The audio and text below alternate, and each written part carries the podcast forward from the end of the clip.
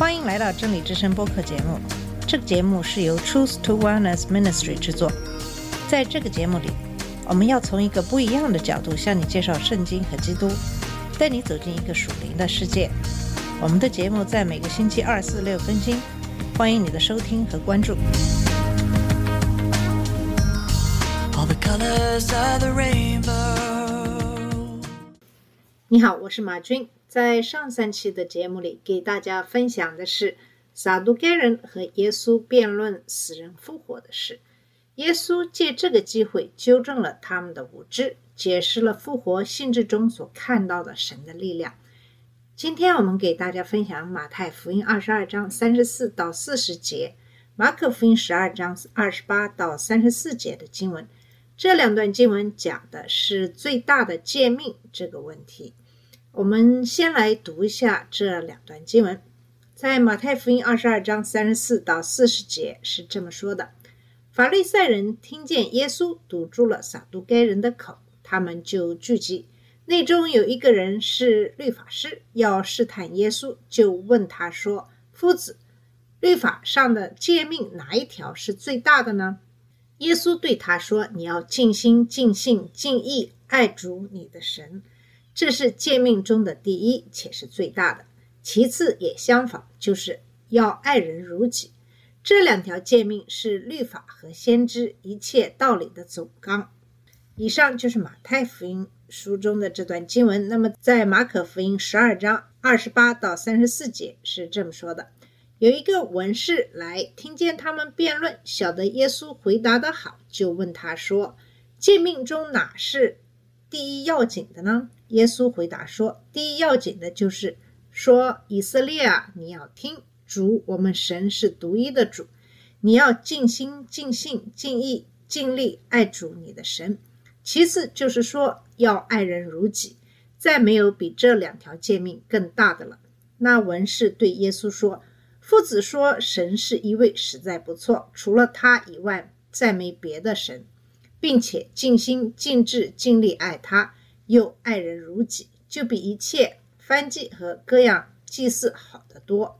耶稣见他回答的有智慧，就对他说：“你离神的国不远了。”从此以后，没有人敢再问他什么。这两段经文可以说是圣经中最重要的段落之一。这段经文非常的重要，因为耶稣对一个律师向他提出问题的回答，清楚地宣告了我们在生活中的核心义务、责任和特权。如果你或我没有达到耶稣在这段经文中所说的程度，就是我们在生活中的失败的程度。这段话中令人惊奇的不是耶稣说了什么，因为他在这里的教导来自于整个圣经内的内容，而是在一直挑战耶稣的虚伪的宗教领袖的又一次考验中出现的。现在是逾越节周的星期三，那么耶稣和这些自以为是的人之间的对立已经达到了一个顶峰。他们在整个上午都在试图诋毁耶稣，现在他们又用一个不真诚的阴谋来尝试。法利赛人听见他叫撒都该人闭口不言，就聚在一起。撒都该人与耶稣的遭遇使他们无话可说，他们自鸣得意地来到耶稣面前，认为自己有能力去嘲笑法利赛人，并使之蒙羞。但当耶稣清楚地表明他们既不知道神的能力，也不理解圣经的时候，他们就被打入了冷宫。生命中有一个超自然的属灵的层面，天使确实存在，人的灵魂也存在。将来身体死亡后会有复活，与新的身体结合。神是强大的，当那发生时，他将从根本上改变我们。神是亚伯拉罕、以撒和雅各的神，正如摩西所说，他不是死人的神，而是活人的神。正如耶稣向他们指出的那样，这节经文中。使人安静和使动物闭嘴的意思其实是相同的，即是用东西盖住动物的嘴，不让他们开口。耶稣的回答使他们无法继续说话。路加福音二十章四十节特别指出，他们没有勇气再问他什么。耶稣让撒都该人沉默了，他们不会再公开与他争论。当耶稣让撒都该人闭嘴的时候，法利赛人的情绪会非常的复杂。看到撒都该人尝到自己的苦头并自取其辱，他们会有一种喜悦的感觉；看到经常与他们对立的撒都该人无话可说，特别是看到他们被纠正了的摩西的教义，而这正是撒都该人自豪地声称自己是权威的领域，这也让法利赛人蛮高兴的。可是与此同时，法利赛人肯定也有一种忧虑和沮丧的感觉，因为他们共同的敌人耶稣在这场交锋中变得更加的强大，而不是被抹黑。人们对他的教导感到非常的惊奇。所以，尽管他们很高兴地看到撒都该人也受到了责备，但他们的喜悦会被他们的失望所掩盖，因为他们更想看到耶稣被诋毁的愿望没有得到满足。现在我们发现，他们在这节经文中再次聚在一起，策划如何使耶稣毁灭。他们已经尝试了许多直接的攻击，甚至指责耶稣是靠魔鬼的力量做他的工作。他们通过不同的团体尝试了不同的角度，包括那些他们所对立的团体，如希律王和撒都该人。他们还试图通过阿谀奉承使他措手不及。那么，他们还有什么手段可以使用呢？在马太福音二十二章三十五到三十六节，其中有一个律师问他一个问题，试探耶稣说：“老师，律法上哪一条是大的诫命？”这是一个在法律赛人中不断争论的问题，在某种程度上，甚至在民众中也是如此。很多年来，拉比们提出了摩西书中有六百一十三条独立的律法的观点。这并不是来自于对每一条律法的计算，而是来自于一种没有依据的注释方法，即通过使用数字学和字母学来解释圣经。这种方法很受欢迎。对那些使用它的人来说，被认为是非常有价值的，但它实际上也是非常愚昧的。这种愚昧的做法一直持续到今天。其实正是数字学使已故的家庭广播电台的哈罗德·坎平陷入困境，并使他陷入异端教导。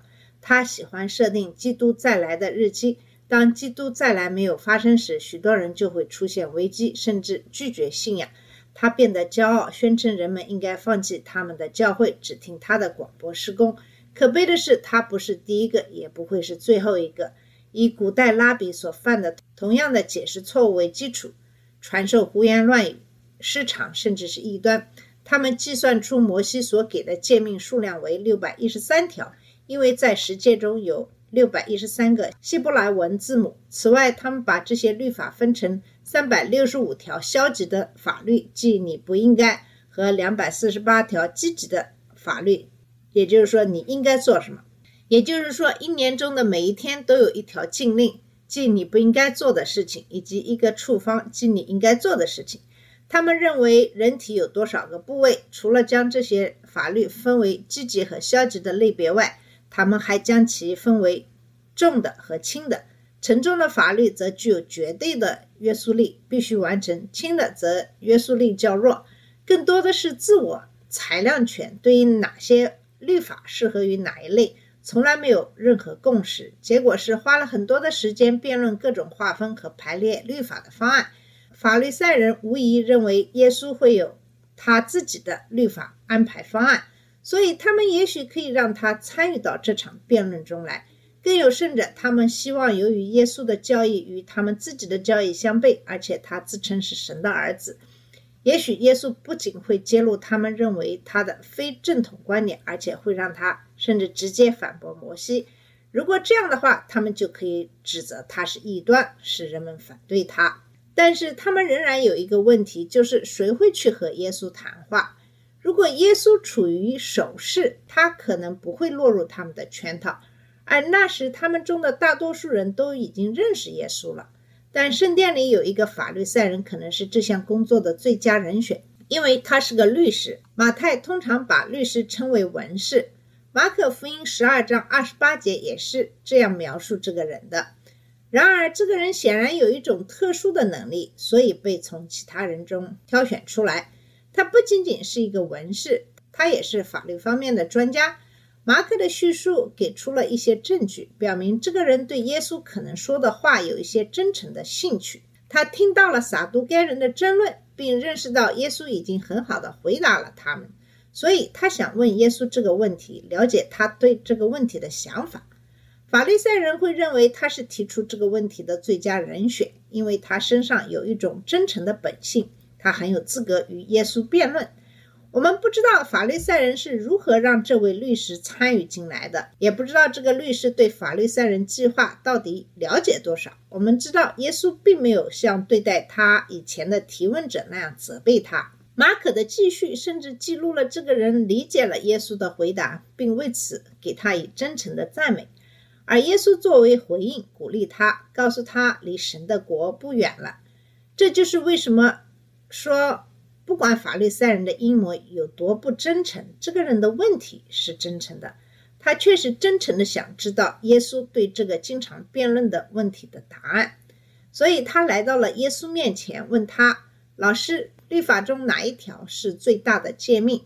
或者是像马可福音十二章二十八节中的措辞那样，哪条诫命是最重要的呢？”耶稣毫不犹豫地回答，并立刻谈到了《生命记》第六章，在马可福音十二章二十九节引用的第一节说：“以色列啊，你要听主，我们神是独一的主。”然后耶稣继续下一节，但在马可福音十二章三十节中又加了一句话：“你要尽心、尽性、尽意、尽力爱主你的神。”忠实的犹太人每天至少要背诵两次这段经文。此外，它和其他的一些相关的经文，如《生命记》十一章十三到二十一节和《民数记》十五章三十七到四十一节，将被写下来并放在小盒子里。这种戴在头上或手臂上的盒子被称为经文夹。正统的犹太人至今仍然带着它们。如果盒子被贴在门柱上，就被称为门框经文盒。大多数犹太人的家里仍然贴着这种盒子。那些信奉犹太教的人在进入他们的家的时候，就会亲吻他们的手指，然后触摸它。耶稣实际上是在告诉他们，神给摩西传递给他的子民的最重要的诫命是他们每天背诵的、贴在门柱上的、戴在手臂上或额头上的。这条最高的命令是爱主你的神。好了，我们今天的节目就暂时到这里。在明天的节目里，我们会继续会给你分享马太福音二十二章三十四到四十节，马可福音十二章二十八到三十四节的这两段经文。谢谢你的收听，我们下次节目再见。这里是真理之声播客节目。真理之声是 Truth to Wellness Ministry 旗下的一个节目，由 Truth to Wellness Ministry 制作和播出。如果你有什么想跟我们分享，请给我们发电子邮件，我们的邮箱地址是 truth to wellness at gmail dot com。你也可以直接去我们的网站 www.truth to wellness dot com 浏览更多的信息。下次节目再见。All colors of